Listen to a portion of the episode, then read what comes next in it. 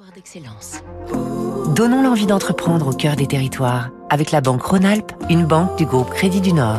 Fabrice lundi, aujourd'hui ça pétille, mais ça n'est pas du champagne pour les fêtes. C'est la plus ancienne limonaderie de France, des limonades premium Elixia a vu le jour à Champagnol dans le Jura en 1856. La même famille est depuis six générations au pouvoir. La marque a été relancée il y a 20 ans après s'être mise en pause dans les années 90, confrontée à la concurrence qui avait failli l'emporter.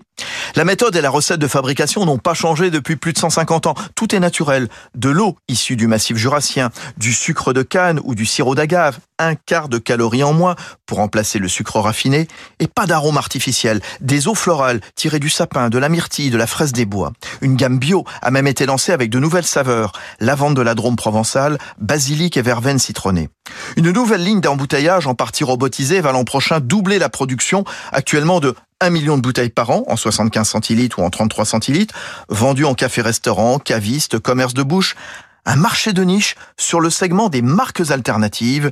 Hugo Sublet, son président. Ce segment des boissons alternatives, c'est alternative ben, à toutes les marques de, de, des grandes multinationales. C'est un phénomène qui est naissant dans, beaucoup de, pays où euh, bien le consommateur euh, se, se, tourne de nouveau vers des produits qualitatifs qui sont fabriqués par des petites entreprises, des entreprises artisanales, et surtout ils veulent des produits authentiques.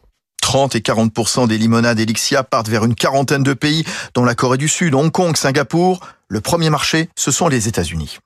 C'était Territoire d'excellence sur Radio